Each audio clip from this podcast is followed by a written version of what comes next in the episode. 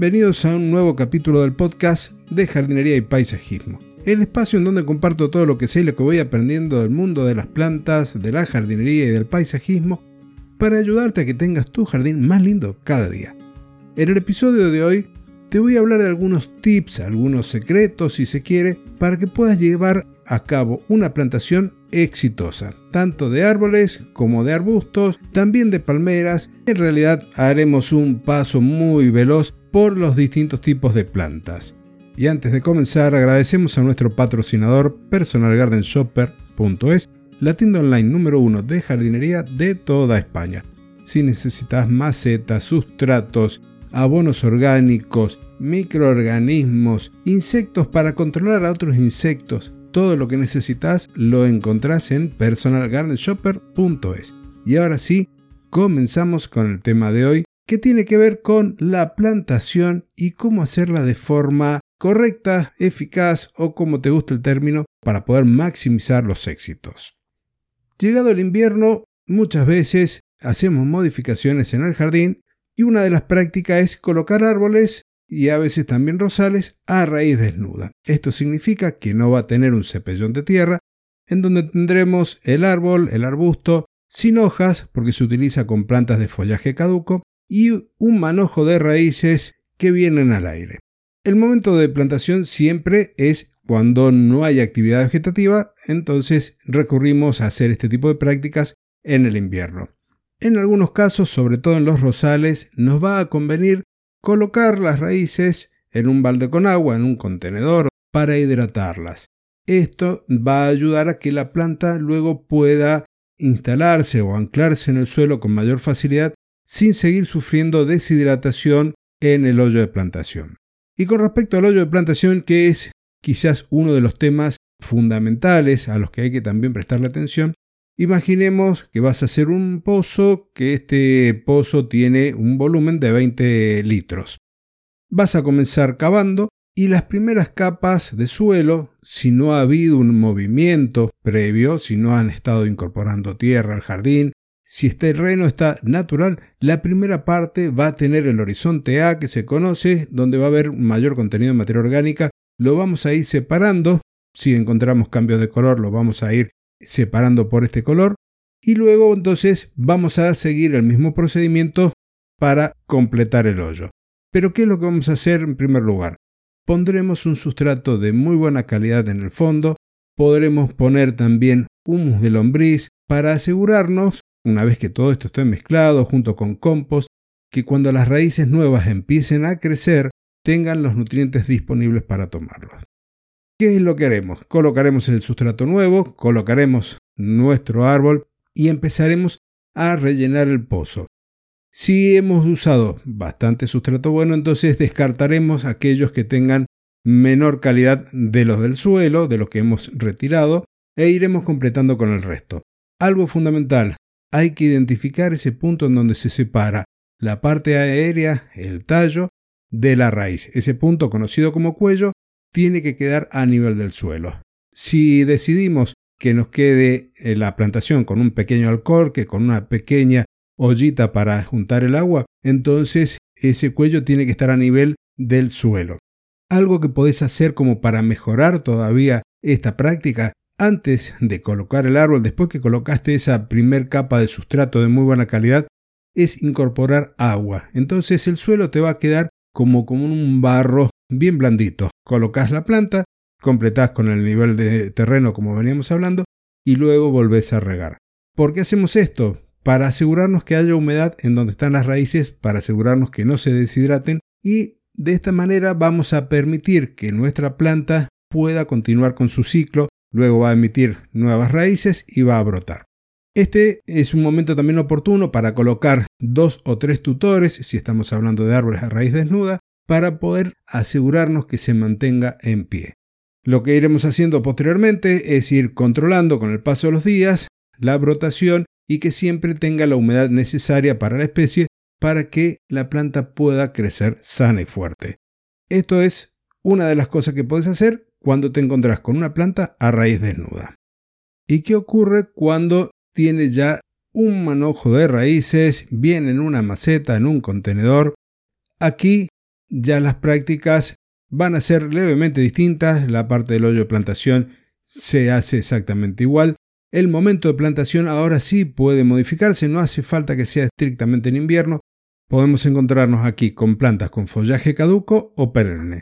El momento de plantación va a depender, o el momento ideal de plantación va a depender de la especie con la que estemos trabajando.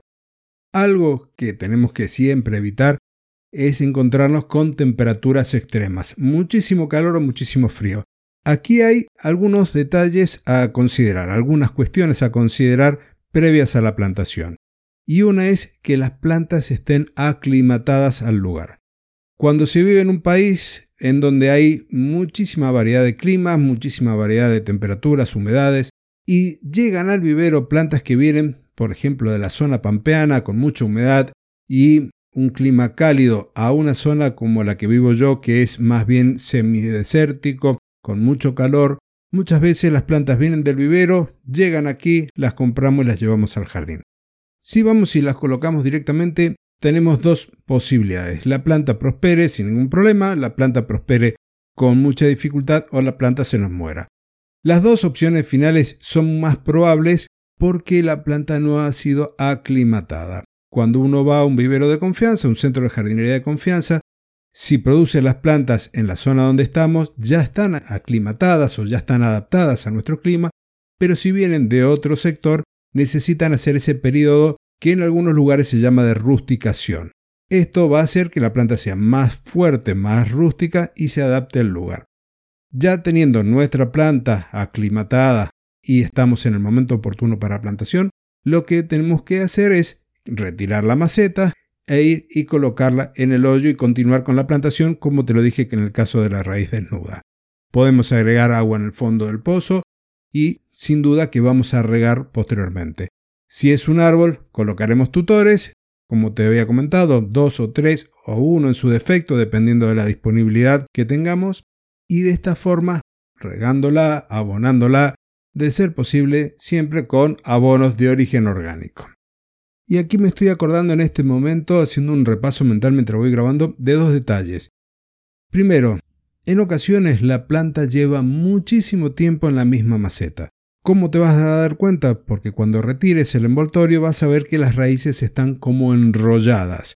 Han empezado a crecer y a girar dentro del mismo envase.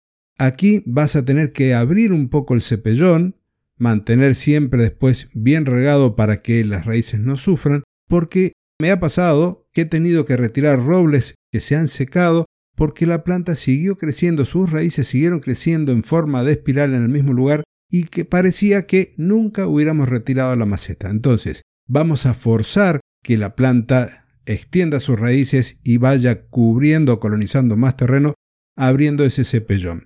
Y en el caso de los árboles a raíz desnuda, uno lo que tiene que verificar también es que las raíces estén cortadas bien. Muchas veces se saca la planta del terreno, se la corta con la pala las raíces y vienen muy dañadas, muy maltratadas.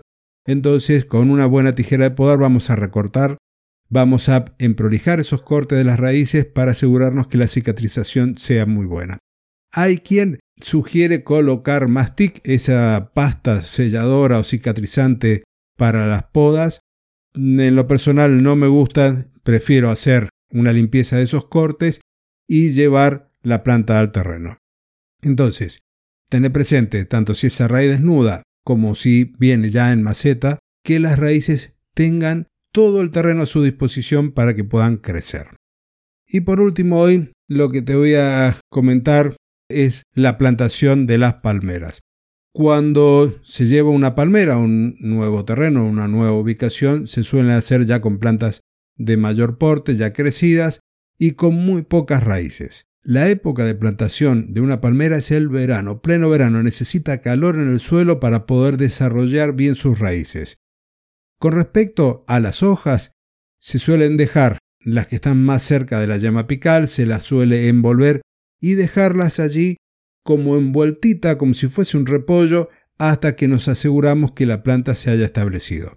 Se plantará, se dejará bien vertical, se le colocarán como tutores, pero a diferencia de los árboles, estos parecen como si fuesen las patas de un trípode sujetando el fuste, sujetando el tronco, para que no se nos venga al suelo. una vez que estamos viendo ya que empieza a brotar, que está emitiendo nuevas hojas, y así podemos desenvolver las que ya venían desde cultivo y dejarla crecer, dejarla expresarse naturalmente.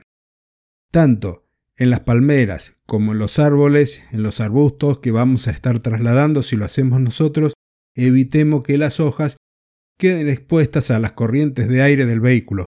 He visto lamentablemente muchos jardineros que por cuestiones de espacio, por cuestiones a lo mejor de falta de conocimiento, se han ido al vivero, han traído 10 plantas, 20 plantas en la parte de atrás de sus camionetas, de sus vehículos, y como banderas en el traslado. Cuando llegan al terreno, resultó que las hojas se deshidrataron durante el camino.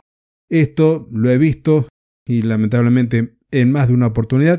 Te sugiero que cuando lo vayas a hacer, cuando vayas a trasladar tus plantas, tengas esta precaución de cubrirla, de protegerle el follaje para evitar esa deshidratación, ese daño irreversible a la planta que acabas de sumar a tu jardín. Y con esto termino por hoy, espero que te haya sido útil la información, tenemos mucho para hablar, hay mucho de esto en la academia jardingpt.com a la que te sugiero que le eches una mirada, que te suscribas para ir accediendo a las más de 470 clases que ya tenemos ahí, que hemos ido preparando con Fernando, para que puedas aprender, para que puedas ser un amante de las plantas con mayores conocimientos o con conocimientos recién refrescados gracias a la academia. Con esto me despido, nos encontramos la semana que viene en una nueva edición, en un nuevo episodio del podcast de jardinería y paisajismo. Hasta entonces y muchísimas gracias.